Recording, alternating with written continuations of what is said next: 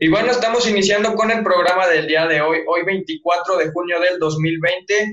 Y nuevamente me encuentro con mis compañeros Cris, Héctor y Luis. ¿Cómo se encuentran, amigos? No, pues la verdad es que un gustazo estar nuevamente aquí con nuestros amigos, lo que nos encanta platicar, cine, videojuegos, deportes, y la verdad es que es un gustazo tener la oportunidad nuevamente de estar por aquí. Christopher, ¿cómo te encuentras? Muy emocionado, ya que el día de hoy tenemos bastantes noticias de diferentes temas y que la verdad van a estar bastante interesantes. Esperemos que les gusten. ¿Tú cómo estás, Luis? Yo me encuentro bastante bien, ya saben, aquí contándoles sobre las noticias del entretenimiento, ya como lo mencioné Héctor, videojuegos, cine y deporte. Y bueno, pues... ¿Cómo te encuentras el día de hoy? Yo me encuentro muy bien, muchas gracias. Y bueno, creo que Chris lo iba a comentar, pero pues el día de hoy tenemos un invitado que le agradecemos mucho por estar aquí con nosotros el día de hoy y es Carlos Magaña. ¿Cómo te encuentras, Carlos? ¿Qué onda? Muy bien, muchas gracias chicos. Aquí para platicar de, de lo que ustedes quieran, ya estoy puesto. Muy bien, pues muchísimas gracias y para comenzar con el programa del día de hoy, los dejamos con Cris Lara y con Héctor Topete con las noticias de cine. Van compañeros. Dale, muchísimas gracias, Quique. Y pues vamos a comenzar, Carlos, Cris, con una noticia que sacudió por completo las redes y, y, fue la posible llegada de este actor que interpretó a Batman, Michael Keaton, a la película de Flashpoint. ¿Qué les pareció? La verdad es que este universo de DC ya lo habíamos comentado en varios programas y es que se había estado cayendo un poco y ahora con esta noticia la verdad es que muchos fanáticos se sorprendieron ya que están viendo la posibilidad de introducir lo que es el multiverso en este en la pantalla grande, pero ahora desde el punto de DC. Sí, la verdad es que son, son interesante porque finalmente es el primer Batman de cine que, que triunfó, ¿no? el de Michael Keaton. Totalmente. Y, y con eso se pueden emparejar a lo que quiere hacer Marvel juntando a Tom Holland y a los Spider-Man anteriores, y yo creo que es una, es una atinada respuesta de DC para meterse a la pelea del multiverso.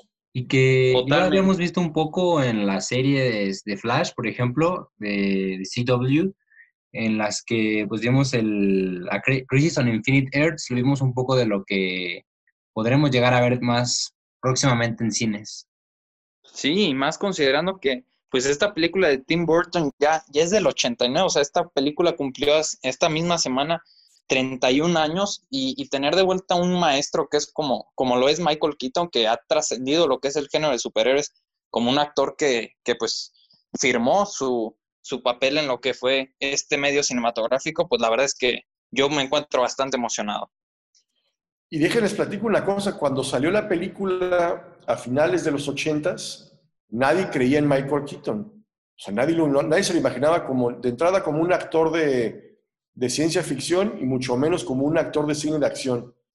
Y sorprendió a todos haciendo un Batman bastante bueno. Digo, yo creo que hasta que llegó Christian Bale, el, el Batman de Michael Keaton había sido el, el mejor, según Totalmente.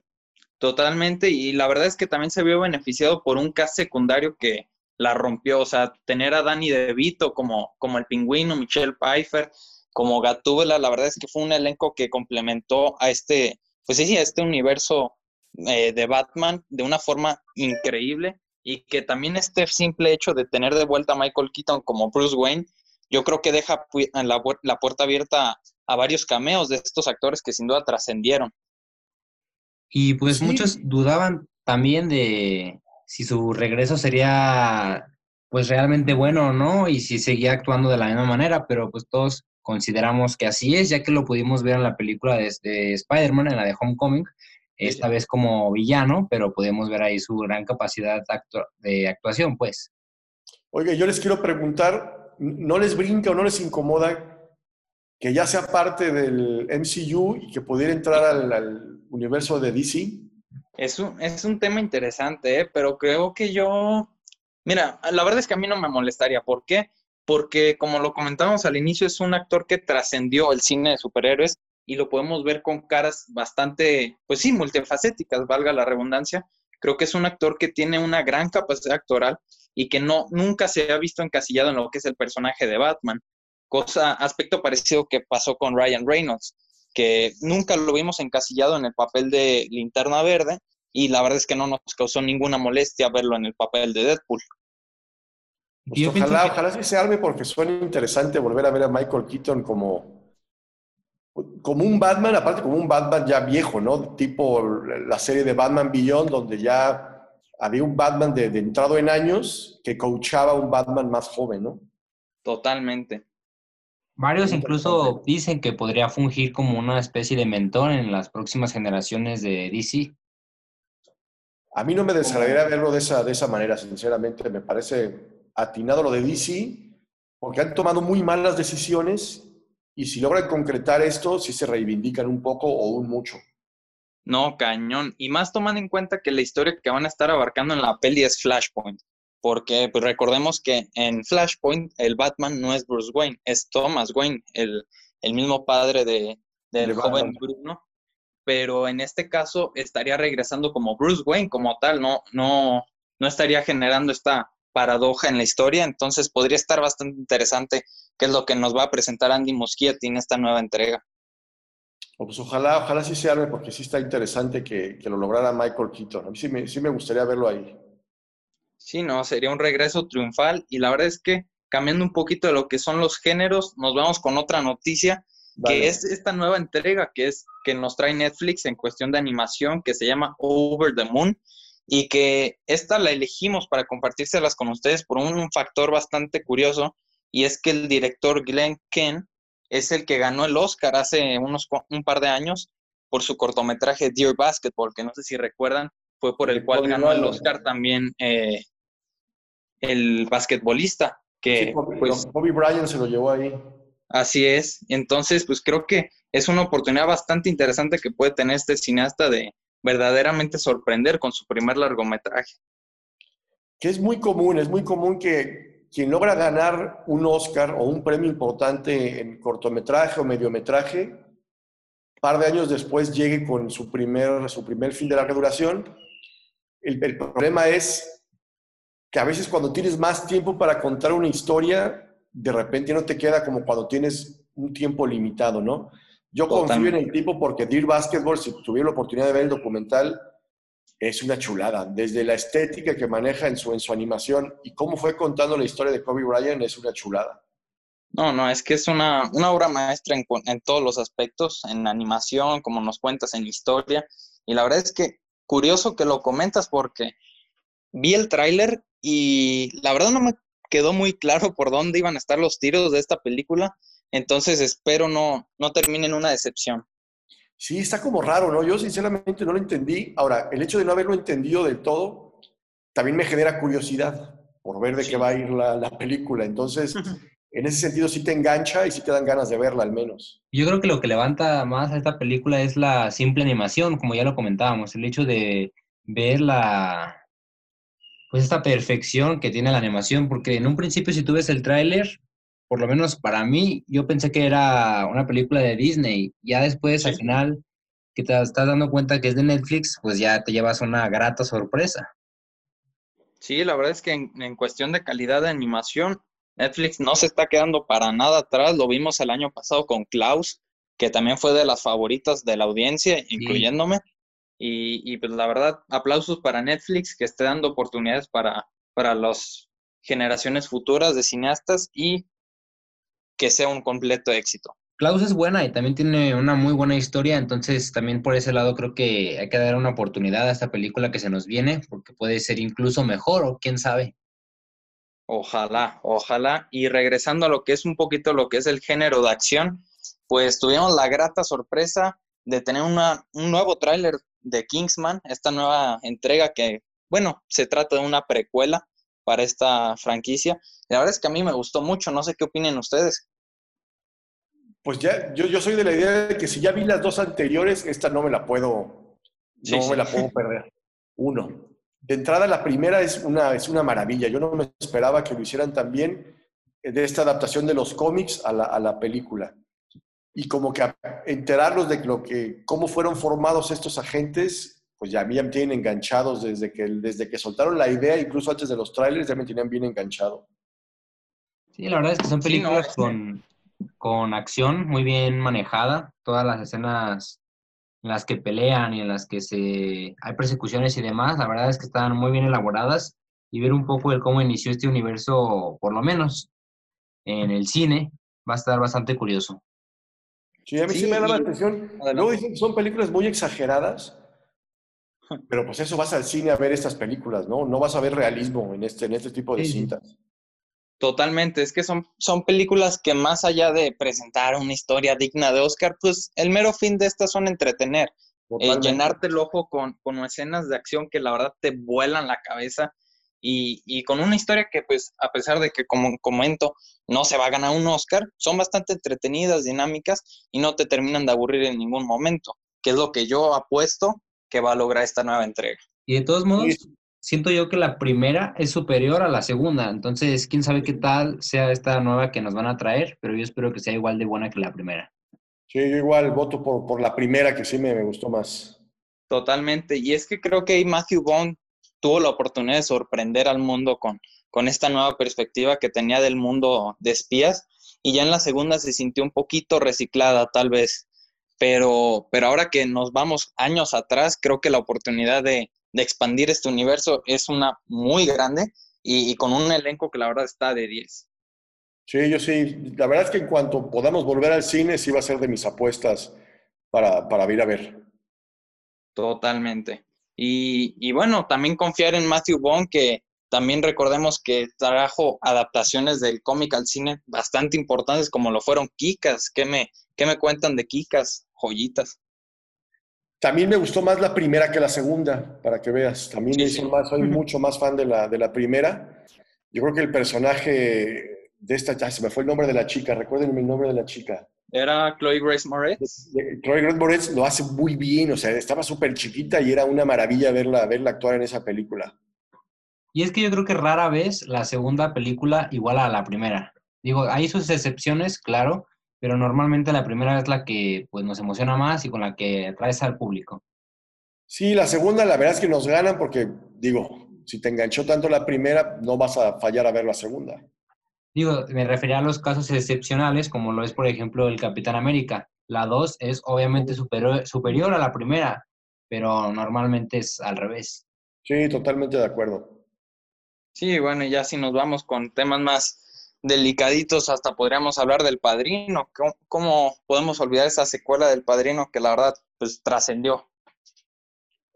Yo creo que ahí sí también aplica la de la segunda, fue mejor que la primera. y a mí en específico estas del Padrino me gusta ver las tres como una sola película. Ok, como el buen Señor de los Anillos. Como el Señor de los Anillos, exactamente. O sea, no, no puedes verla solamente como, como por partes, es es como una película de 12 horas, ¿no? Pero una película al fin.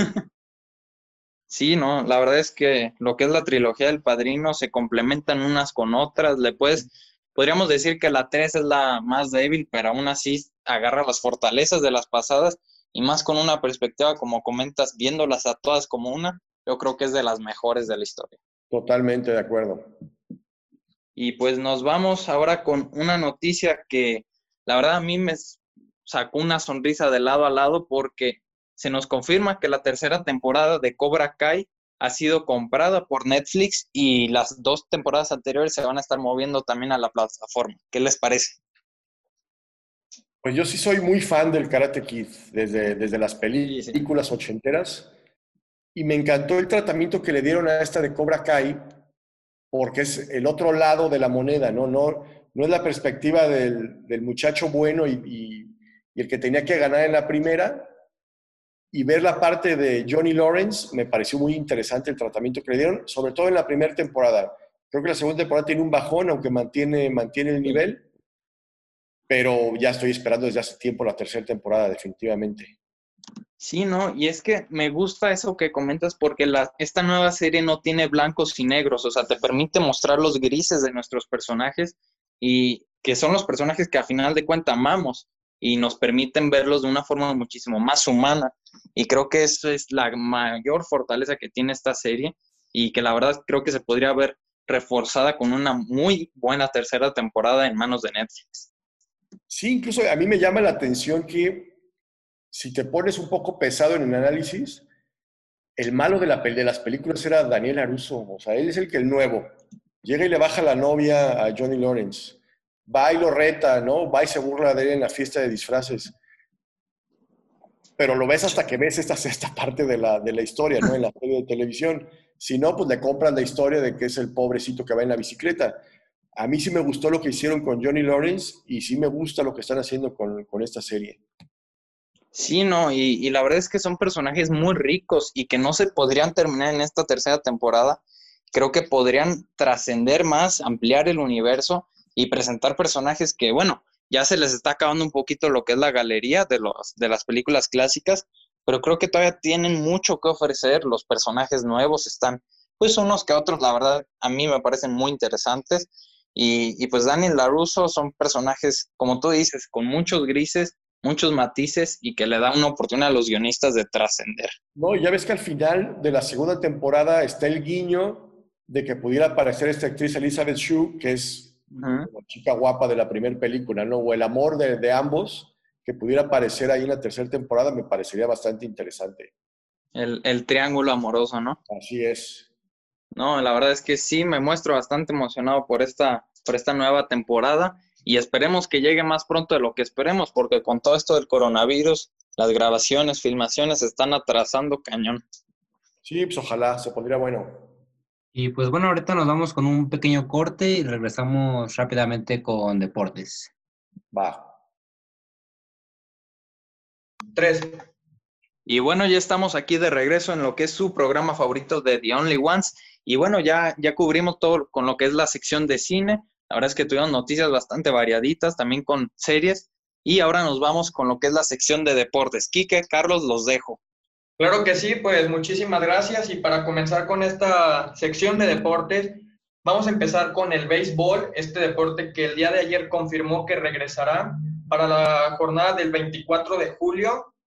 Y pues es muy importante ya que pues se tenía previsto que el béisbol no regresara en este año debido pues a la contingencia que se vive el día de hoy.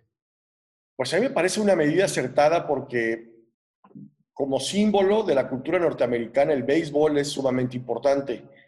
Volviendo el béisbol, evidentemente el ánimo de la gente va a cambiar y es como esa, esa luz de esperanza de que las cosas de verdad cambien y mejoren, al menos en Estados Unidos, por lo que representa el béisbol para ellos. Sí, totalmente de acuerdo, además de que como protocolo, pues la liga nada más tendrá 60 partidos y que cada equipo reportará el primero de julio de, ese mismo mes, como ya se los comentaba. Y pues sí, como lo decías, pues la verdad es una gran noticia, ya que pues para muchos aficionados del, del béisbol, pues tenían previsto que, este, que esta liga pues no regresa por el tema de, del coronavirus. Sin embargo, pues ya la MLB confirmó que sí, que sí van a tener su temporada, pero pues será una temporada diferente por, por los 60 partidos que nada más tendrá la temporada de, de la MLB para este 2020. Oye, Kike, lo que no sé, y no, no, no alcancé, no, no leí completamente la nota, no sé, ¿volverán con público o irán a ser a puerta cerrada los, los partidos? No, todavía será a puerta cerrada, evidentemente, porque Estados Unidos es uno de los países más golpeados en el tema del COVID-19 y pues la liga vio, vio factible que pues el público todavía no entra a los estadios ni de fútbol americano ni de béisbol y que, que estos partidos se jueguen a puerta cerrada. Pues sí, más, vale con sonido ambiente, más o menos ahí engañas a la, percepción de como jugador, porque debe ser muy extraño jugar sin público, evidentemente. Sí, totalmente. Bueno, pasando de deporte, pero con el mismo tema del COVID-19, y es que hay un jugador contagiado de COVID-19 en el fútbol americano en el equipo de San Francisco. Aún no se sabe la identidad de este jugador, pero pues esto puede perjudicar mucho a la liga ya que puede estar cerca de suspenderse eh, totalmente la NFL, este deporte que a lo mejor no regresará debido a los diversos contagios que están presentando los, los jugadores y el staff personal de cada institución de la NFL. No, y de por sí la NFL es una, es una temporada relativamente corta, como es un deporte de muchísimo contacto físico y con todas las broncas esas que tienen de, los que tienen sus contusiones y todo eso, de por sí es una temporada corta. Ahora sería más corta si apenas volvieran. Ahí sí en la NFL yo creo que ni siquiera deberían intentarlo, ¿eh? Sí, yo también estoy totalmente de acuerdo. Es también lo que puede estar pasando en la Liga MX, que ahorita les explicaré más a fondo acerca de este tema. Pero como lo comentabas, exactamente en la NFL no creo que deba devolver todavía la liga debido a, al, al, aumento de casos que está habiendo en los jugadores y en el staff de, de, cada institución. Entonces yo creo que la NFL se debe de resguardar bien Y aquí estamos viendo pues el manejo de cómo el béisbol de Estados Unidos y el, el, perdón, y el fútbol americano de, del mismo país pues están teniendo unas diferentes reorganizaciones para las respectivas vueltas de sus ligas. Sí, ojalá, digo, está bien, uno quiere ver todos los deportes la mayor cantidad del tiempo posible, pero si algo tienen los americanos en ese sentido es que están muy bien organizados. Si empiezan a volver paulatinamente, yo creo que no hay ningún problema en perderte un rato del fútbol americano, pero disfrutas del béisbol, volverá la, ML, MLS en algún punto, o sea, si lo hacen escalonado podría funcionar de, de una manera más integral, según yo. Sí, totalmente de acuerdo. Además de que, pues esperemos que todo esto pues esté organizado de la mejor manera posible para que pues estas ligas pues regresen poco a poco. Y bueno, también han aumentado los contagios en el fútbol mexicano. Ya hay 38 casos entre jugadores, eh, personal del equipo. Y pues sí, muchos jugadores han presentado, perdón, muchos equipos han presentado diversas pruebas. Tal es el caso de Chivas, que tiene un jugador, Pumas, que también tiene un jugador, es uno de estos equipos que no han revelado las identidades de cada uno de los futbolistas. El León es uno de los equipos más golpeados con siete jugadores, al igual que el Toluca, que tiene la misma cantidad de jugadores. El Tigres también tuvo un jugador con coronavirus. En Monterrey, un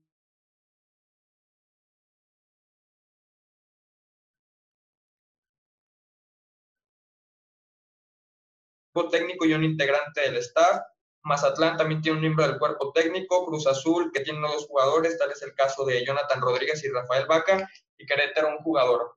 Bueno, pues muchos equipos de los que no les comenté que de los jugadores que están contagiados, pues los equipos decidieron no revelar las identidades de, de los futbolistas, yo creo que para proteger más la identidad del equipo.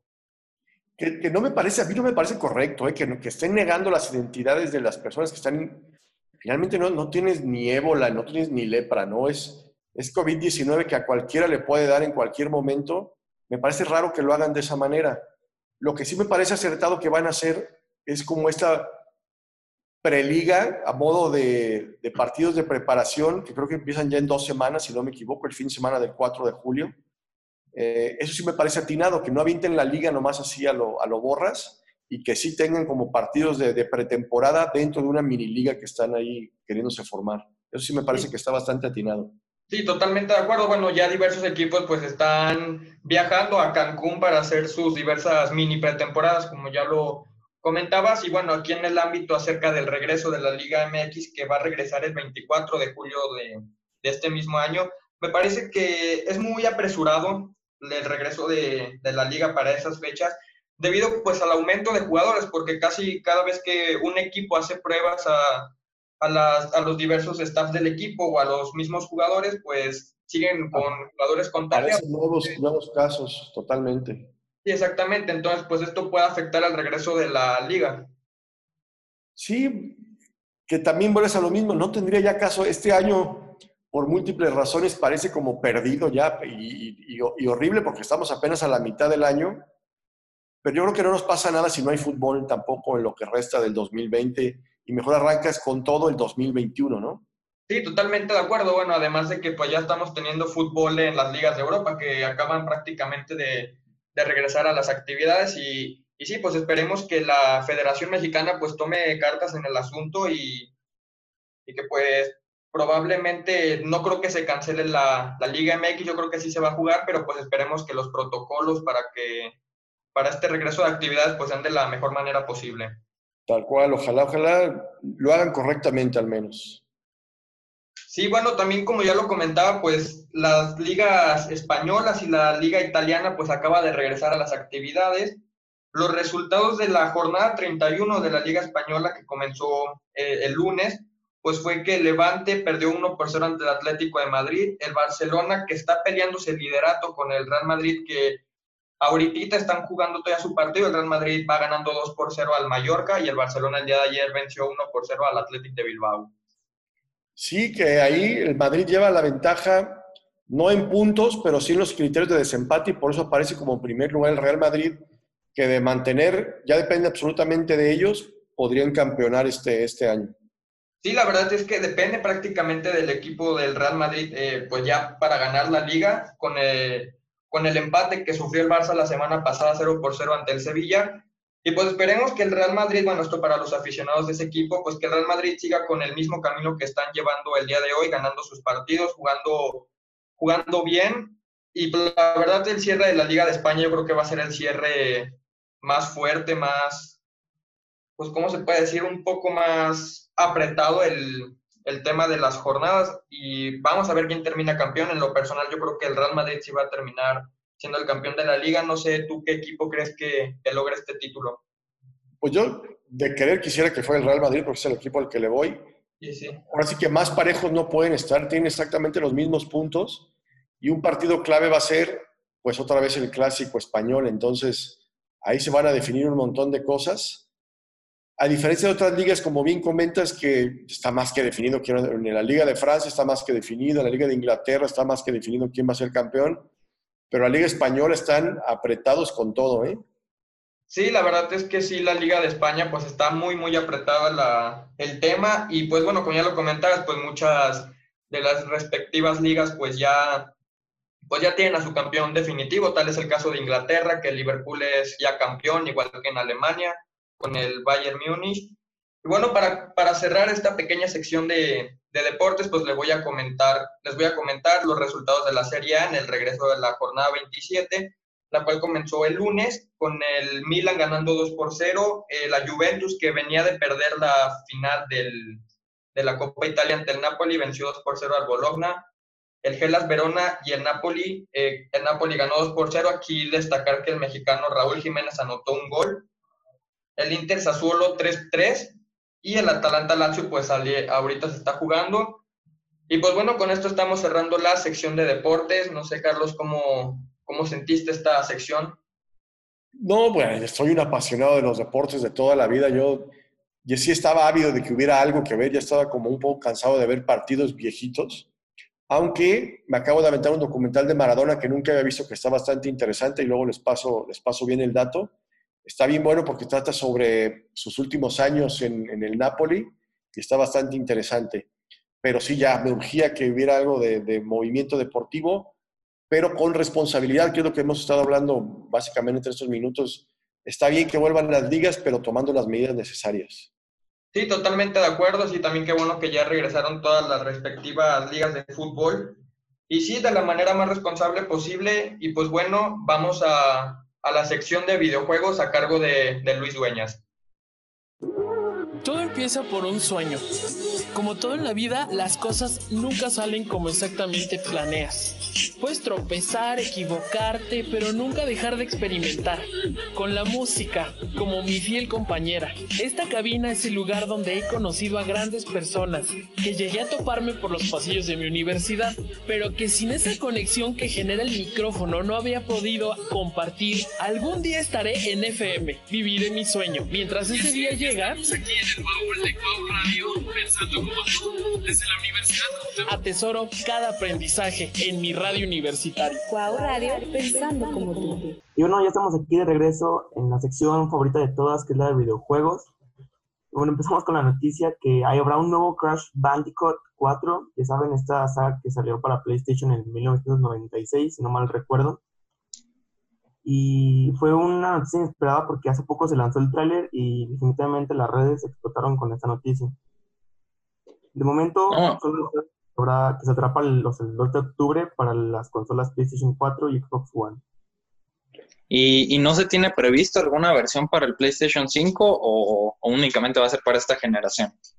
Se tiene previsto que salga, sí, para la siguiente generación, pero con actualizaciones y demás cosas aunque no se sabe todavía exactamente cómo va a salir en la siguiente generación. Ok, ok. No, pues es que Crash Bandicoot fue sin duda pues un juego que revolucionó los videojuegos en cuestión de pues de jugabilidad y que la verdad ahorita se mantiene con una gran fanbase que, que la verdad ha trascendido. Y me llama la atención cómo incluso en los videojuegos ya hay esta parte de mostremos un tráiler, enganchemos a la gente nuevamente y después ya les vendemos el jueguito, ¿no? Como el mundo de los videojuegos cambió de, tal manera que ahora se da el lujo de aventarte un tráiler, de hacer sus propias expos. Me llama mucho la atención eso. Sí, no, totalmente. Es un medio que poco a poquito, pasito a pasito, va acercándose más a lo que son los medios como, como el cine, que lo hemos estado platicando y que cada vez se ha visto más involucrado con lo que es este medio, como por ejemplo la, el juego del que se ha estado hablando demasiado, como lo fue The Last of Us, ya va a tener su propia serie, películas de Pikachu, de Sonic, son, son videojuegos que ya han llegado a lo que es el medio de, del cine y que sin duda se están acercando cada vez más. Y está próximo una expo, ¿no? De, de, videojuegos. Creo que sí, no, si no mal recuerdo, no sé si sea la E3 o si la han adelantado para este año, pero no sé muy bien de... Sí, sí, sobre esta expo, la verdad. No, y es que ya lo tuvimos con lo que fue el evento de PlayStation 5, que pues sacudió las redes por completo, o sea, hubo uno, un gran, una gran multitud, perdón, de, de gente alrededor de cubriendo lo que fue este evento y que sin duda, como comentas, Carlos, es, es un fenómeno que poco a poco está creciendo. Y, esta, y aparte, yo quiero suponer que esta cuarentena fue muy buena para los videojuegos, ¿no? O sea, yo creo que el videojuego que, que se estrenó esta temporada tenía éxito porque ya no tienes que salir ni siquiera de tu casa para, para comprar el videojuego, lo puedes hacer todo en línea y te pones a jugar a los dos minutos de que empiezas a, a disfrutar de él, ¿no? Sí, no, totalmente. Adelante, Luis.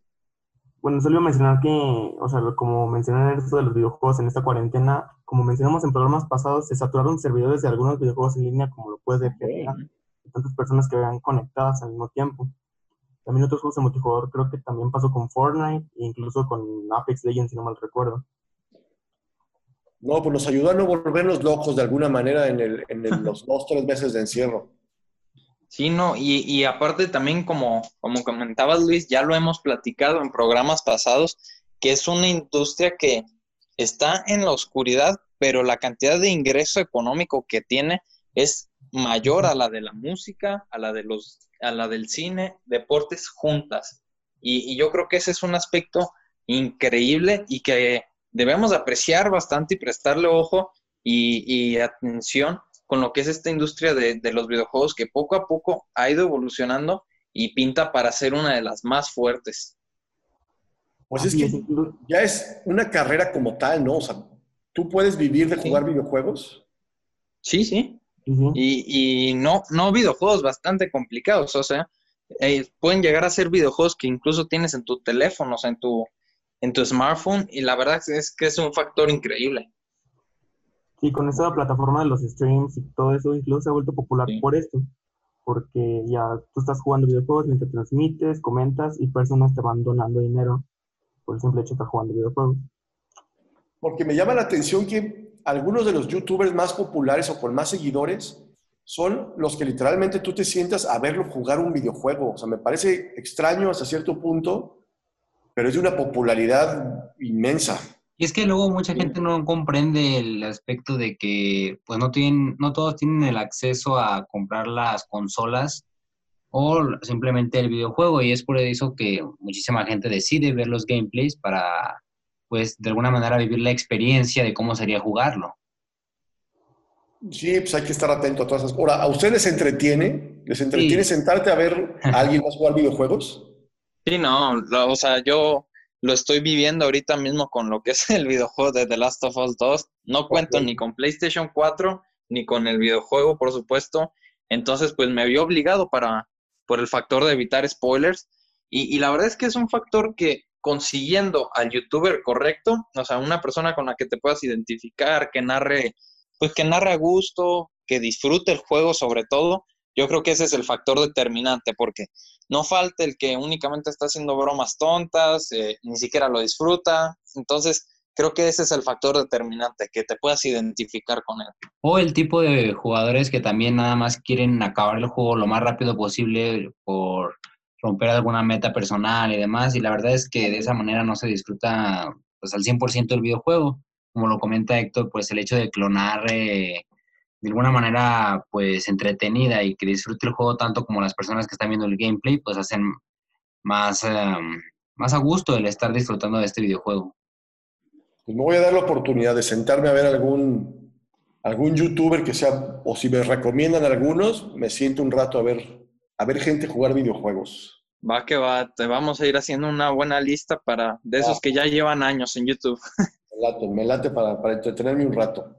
Sí, no, y la verdad es que eh, no es un trabajo fácil, ¿eh? Porque es quedarte sentado por horas y, y jugar videojuegos que sí sabemos que es un sueño para muchos, pero el hecho de estar platicando y mantener la actitud al 100, pues no es cosa fácil, ¿eh? O sea, eh, ya lo hemos visto como por ejemplo con Kike, narradores deportivos, no es cualquier cosa estar al pendiente tanto del videojuego como, como de tu chat.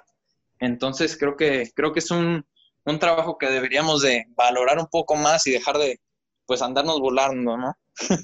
No, mira, yo, yo le agarré respeto a los gamers cuando este gamer eh, americano gringo andaba con Janet García. Dije, los gamers algo, algo tienen que pueden lograr ese tipo de cosas. cara. Entonces, les tengo respeto, la neta.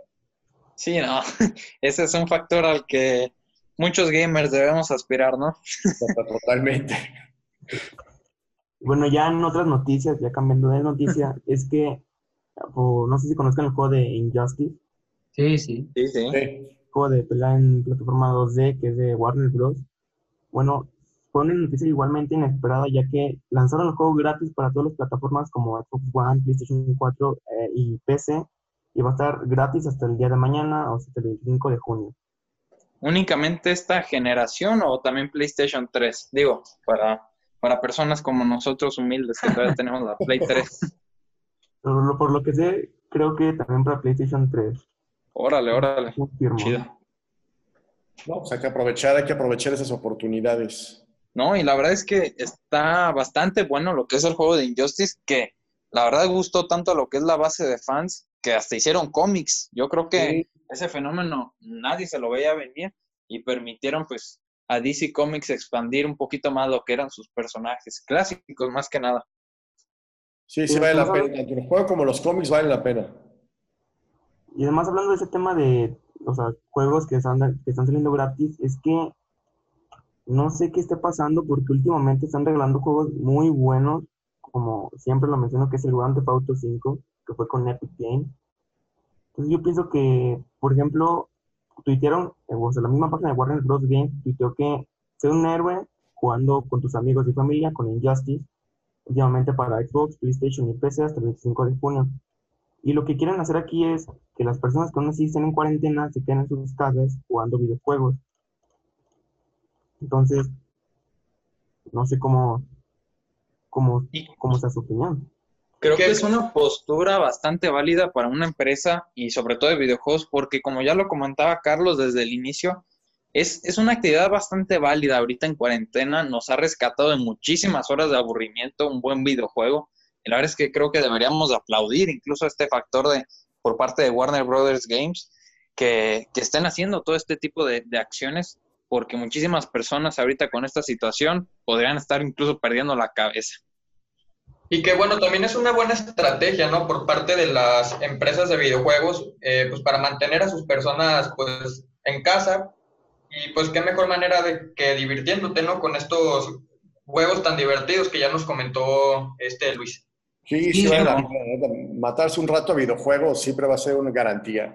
Yo también creo que fue una buena estrategia porque, por ejemplo, la gente que yo, por, por, por ejemplo, antes de esta cuarentena no estaba tan metido de lleno en los videojuegos y el hecho de que estuvieran regalándolos, eh, pues, muy buenos videojuegos, pues, toda la noticia en que empezaron a salir ahorita en esta temporada, la verdad es que yo después de esta cuarentena soy alguien diferente en cuanto a videojuegos hablando, entonces creo que ayuda a que mucha gente, pues, entre a este mundo de los videojuegos.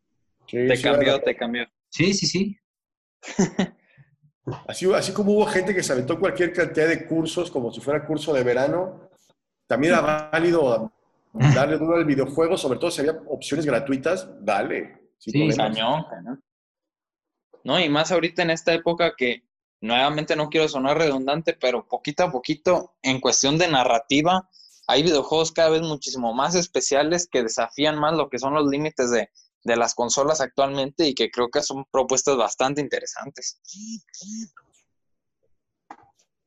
Sí, pues la verdad es que pues este mundo de los videojuegos pues tiene muchísimos ámbitos de los cuales pues podemos seguir hablando un programa entero, Pero pues ahorita vamos a despedir a nuestro invitado del día de hoy. Carlos, la verdad, muchísimas gracias por estar en este programa del día de hoy.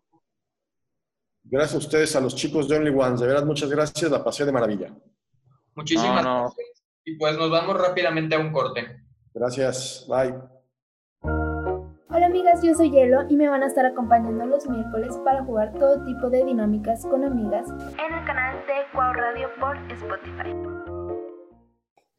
Y bueno, ya pues regresando después de este, de este invitado que tuvimos el día de hoy, que la verdad es que estuvo bastante bien, pues nos pasamos ahora sí a la sección de las recomendaciones de películas. Héctor y yo les traemos algunas películas que consideramos deberían ver y más aprovechando ahorita esta cuarentena en la que pues seguramente tendrán bastante tiempo libre y que pues para desaburrirse son muy buenas. ¿Tú qué película nos traes, Héctor? Así es, pues esta sección que la verdad ya teníamos un poquito abandonada, yo creo que fácil, dos programas que no les traemos recomendaciones y pues la verdad es una sección que disfruto bastante porque aprendemos tanto nosotros como ustedes. La película que les traigo ahora es Shaun of the Dead, esta película de Edgar Wright, un director que, bueno, tal vez lo recordarán por la película de Scott Pilgrim o Baby Driver. La verdad es que es un director bastante bueno, uno de mis favoritos, a decir verdad, y que creo que tiene un estilo muy marcado. No sé, Chris, si has tenido la oportunidad de ver esta película. Sí, la verdad es que sí tuve la oportunidad y a mí me, me gustó bastante. Creo que es una manera de ver a los zombies de una manera diferente. Sí, bueno, eh, qué bueno que mencionas los zombies porque ni siquiera les conté de qué se trata. la verdad es que es una película en la que comienza una invasión zombie y nuestro protagonista es Sean. Es un, es un muchacho, bueno, entre muchachos, señor, unos 30 años, el cual pues tiene un estilo de vida bastante monótono, aburrido y tiene, eh, vive junto con su mejor amigo que es eh, una persona que la verdad no tiene ni un propósito en su vida, únicamente se la pasa acostado jugando videojuegos. Y entonces tenemos estos dos personajes junto con la novia de Sean que se tienen que enfrentar a la supervivencia de lo que es este mundo eh, apocalíptico, la verdad, con, con toda esta invasión zombie. la verdad es que es una comedia, una comedia un tanto oscura, a decir verdad, pero que la verdad tiene un estilo, como ya comentaba, bastante característico del, del cual es este director. La verdad, con unos protagonistas bastante buenos. ¿Qué es lo que más le resaltas o lo que más te gusta de esta película? Híjole, yo creo que a nivel guion es, de lo mejor que hay, porque eh, como te comentaba, Sean tiene una novia con la que está teniendo problemas y digo, bueno, sin mayor spoiler, así comienza la película con ellos teniendo una discusión. Y, y es esta misma situación con la que nos podemos ver identificados en el día a día, eh, puesta en, en, lo que es el mundo posapocalíptico zombie es, esta, este factor el cual permite desarrollar la relación de una manera bastante divertida, diferente, pero fuera de todos estos factores, desde una perspectiva bastante realista. Y creo que eso es de lo que más le resalto a la película, su guion, fuera de que sus protagonistas son brillantes, Simon Pegg, Nick Frost, la verdad es que es un elenco de 10 y que disfrutas al 100, más considerando que es una película de hora y media, entonces perfecta para esta cuarentena. Pues para la gente que no ha tenido la oportunidad de ver esta película que nos recomienda Héctor, pues les recomiendo yo que la vean. La verdad es que yo también ya la vi, me la recomendó él también y quedé bastante satisfecho. Es como les decía, una manera diferente de ver los zombies, ya que estamos acostumbrados pues a verlos o con mucha acción o con mucha comedia y creo que esta película tiene un poco de ambas, creo que está bastante bien. No, y, y únicamente me faltó mencionar el hecho de dónde la pueden encontrar. Hace poquito, desgraciadamente, la quitaron de Netflix, pero la pueden encontrar en lo que es Amazon Prime. Ahí la pueden encontrar de manera bastante fácil. Y pues no falta la, la persona que pues desgraciadamente no cuente con servicios de streaming de este tipo, y, pero que sin duda la pueden encontrar en internet, en páginas como Cuevana, eh, Genula. La verdad es que son oportunidades, eh, opciones, una disculpa, opciones bastante prolíficas en cuestión de contenido y la verdad es que pueden disfrutar de muchísimo contenido en esas, en esas páginas. Pero sigue, Chris, ¿cuál es la recomendación que nos tienes ahora? Pues hoy les traigo una película, una recomendación que, de hecho, la platicábamos esta película hace un programa y pues durante esta semana me di la oportunidad de volver a verla. Esta es la película de Avatar. Uf. Una película que ya tiene más de 10 años, eh, salió en 2009 y creo que si la ves podría bien ser una película de este mismo año.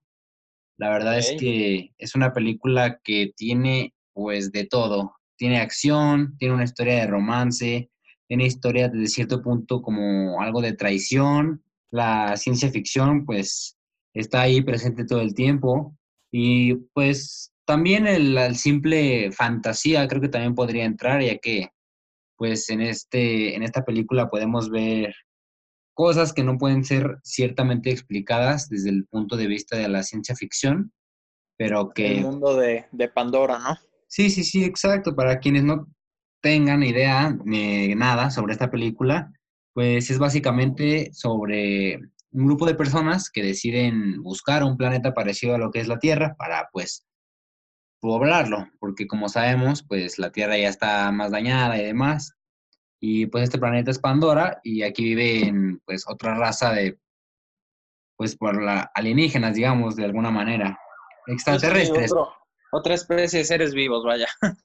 Sí, pues la verdad es que en esta película, como bien se llama Avatar, pues los humanos se introducen en los cuerpos de otros seres para poder habitar la Tierra. La verdad es que no me estoy explicando bastante bien, pero creo que es porque ustedes tienen que ver esta película, esta película dirigida por James Cameron, director de muchísimas obras maestras dentro del mundo del cine, y que creo que una vez pues, lo ha hecho de nuevo, ¿no? Crear esta, esta película que es bastante buena. Tenemos también la participación de Zoe Saldana, que también conocemos como Gamora, es también de las protagonistas.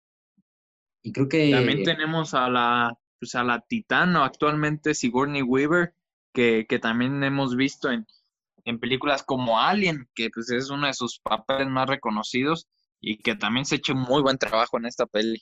Sí, pues de hecho ella figura como una doctora y también es ahí de los tres, cuatro principales. La verdad es que les recomiendo bastante esta película, lo comentaba, la, la platicábamos la semana pasada sobre pues qué va a ser del futuro, porque de- como sabemos ya estas películas están confirmadas hasta la de Avatar 4 y pues apenas están en desarrollo la número 2, entonces queremos saber qué van a hacer con estas películas y pues creo que es buen momento de que aprovechen de verlas. Bueno, No, y a ver esta primera. cuentas- sí, sí, y a final de cuentas que estas secuelas, yo creo que el mérito más grande que van a tener va a ser la expansión de este universo, que, que creo que es algo que últimamente le ha fallado un poquito a James Cameron, más que nada como productor, por ejemplo, con lo que es la franquicia de Terminator, que, que pues esta última entrega me gustó, pero la verdad es que no, no creo que propone mucho y, y espero que con esta secuela de Avatar logre, logre lo que se proponga. Sí, la verdad es que Dark Fate no, a mí tampoco me gustó bastante y porque al principio prometía mucho el hecho de haber eh, dicho que no iban a tomar en cuenta las demás películas, sino nada más la 1 y la 2, pues la verdad generó expectativas bastante altas y ya a la hora de que llegó la película, pues no fue más que, pues sí, una película más.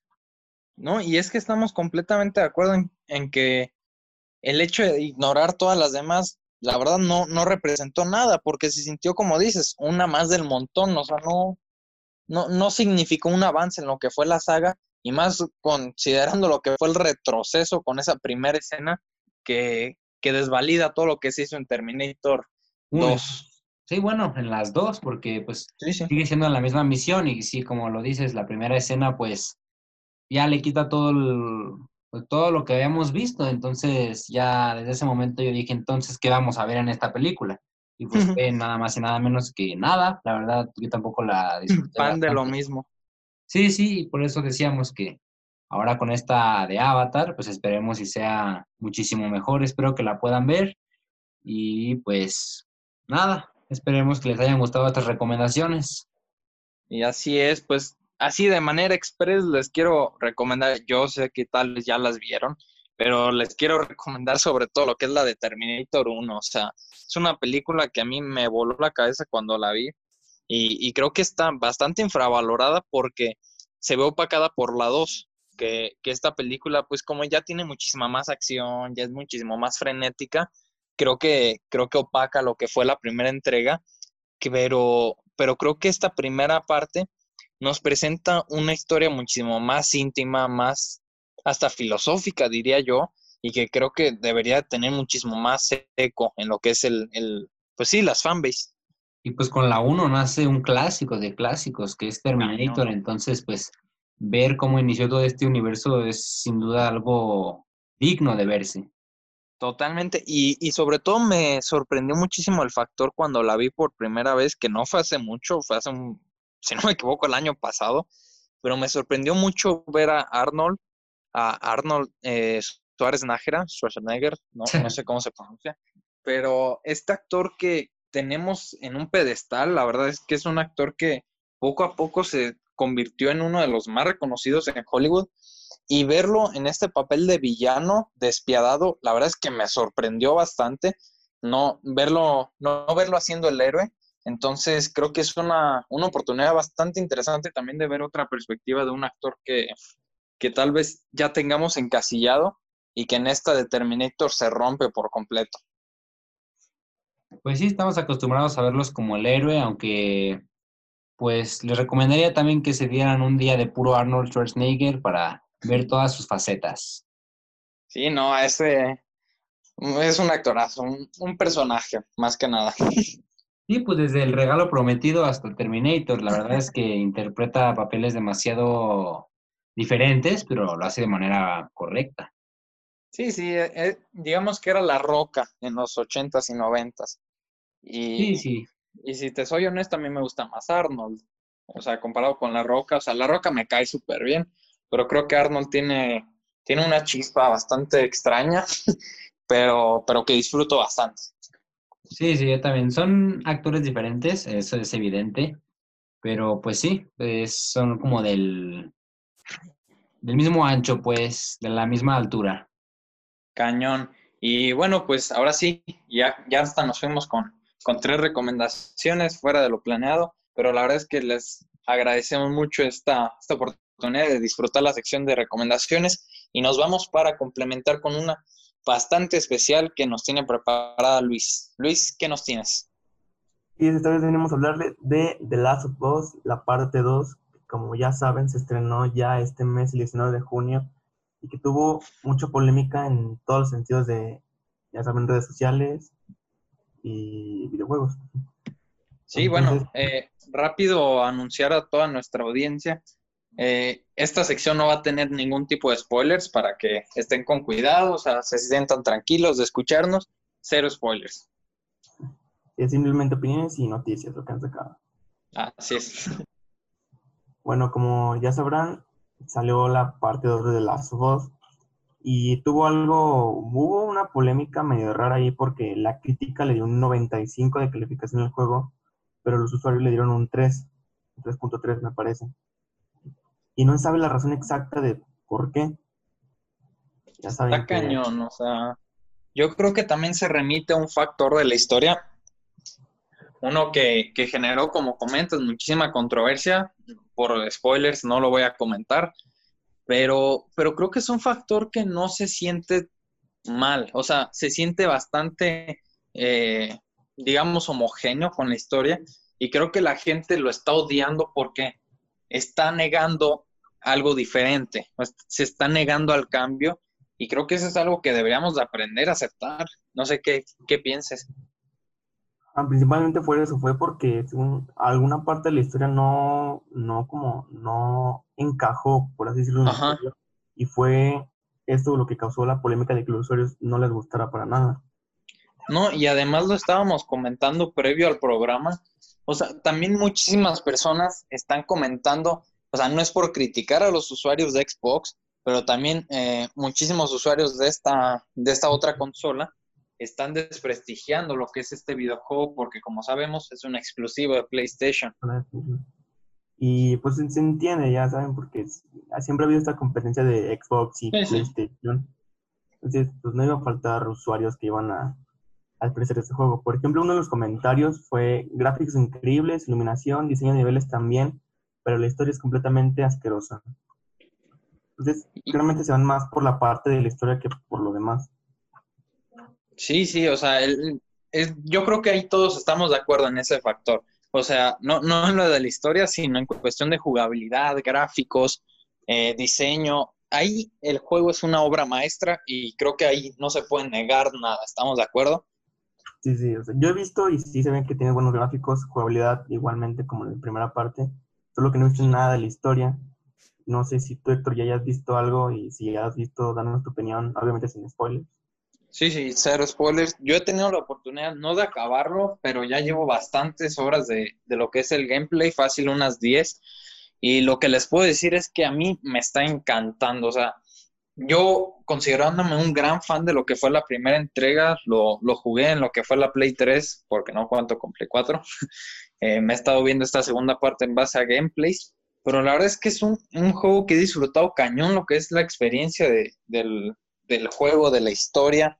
Los personajes tienen un desarrollo, sin mayor spoilers, les voy a decir que, que hay flashbacks y estos flashbacks nos permiten profundizar muchísimo en los personajes de una forma en la que el primer juego no logró. No es por menospreciarlo, únicamente fungen como complemento. Y, y, la verdad es que a mí en cuestión narrativa me está encantando. No, no entiendo el hate. Bueno, lo entiendo, mas no lo acepto. ¿Y crees que en alguna parte la, el videojuego se ha sentido forzado o algo que sientes que fue más fanservice que el simple hecho de hacer el juego? todo lo contrario. O sea, eh, el fanservice yo creo que es justamente uno de los puntos clave de, eh, que han provocado el hate. ¿Por qué? Porque la gente estaba esperando unas cosas y, y Naurito, junto con toda la producción de PlayStation, no nos dio eso, nos dio algo diferente, nos dio algo experimental, si tú quieres verlo de alguna forma, pero creo que en cuestión narrativa está muy bien ejecutado, o sea, no se siente forzado.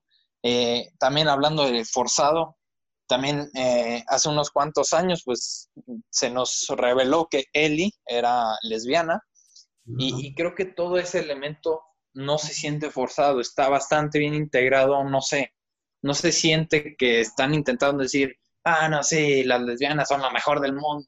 No, no, no, o sea, se siente bastante integrado con lo que es el mundo, eh, los personajes interactúan bastante bien. Yo, yo le doy un 10, la verdad. Y bueno, mencionando lo de Ellie, ya que dijeron que es prácticamente lesbiana, también recibió por parte de los usuarios de Xbox las críticas por esta razón, ya que ya saben, cada quien tiene su decisión de que algunos quieren que aparezcan personajes de la comunidad esta de LGBT o no. Pero también en parte hubo críticas sobre eso, porque Ellie era lesbiana. No, y es que yo siento que ese factor no debería de molestarnos siempre y cuando esté bien integrado, o sea, esté, esté justificado de alguna forma, porque cuando ya, ya se siente forzado, yo creo que ahí ya está el factor determinante y en el que sí podemos notar alguna, pues presentar alguna crítica con lo que es el videojuego, pero como te comento, para mí está 100% integrado.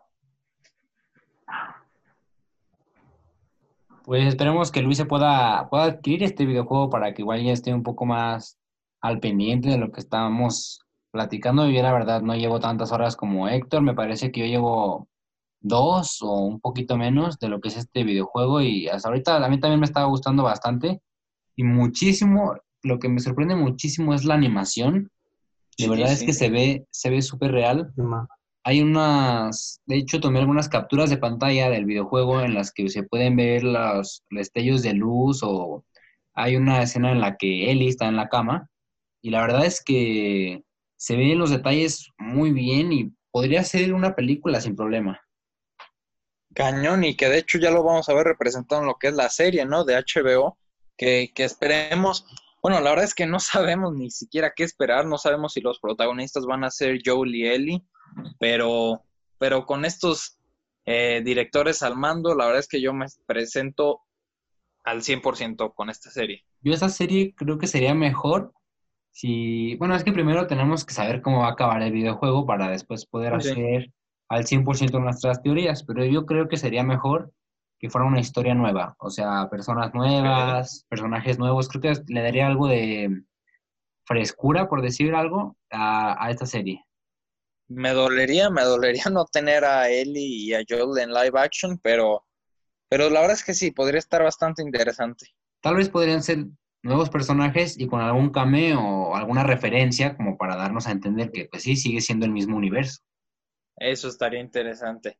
Pues muchísimas gracias a todos por los que nos tuvieron la oportunidad del gusto de escucharnos en un nuevo programa más. La verdad es que es todo bastante variado, videojuegos, deportes, cine, bastante completito el programa y los esperamos la próxima semana aquí en su programa favorito de The Only Ones. No olviden escucharnos todos los jueves por Spotify y si quieren estar más al pendiente de las noticias, pues por lo menos de cine, pueden y de videojuegos también, pueden seguir nuestra página en Instagram, en Facebook, que se llama Avenida Geek. Subimos contenido casi todos los días, o por lo menos tratamos de. Pues sin más, no olviden que para videojuegos, cine y deportes solo hay unos. The The only Ones. One.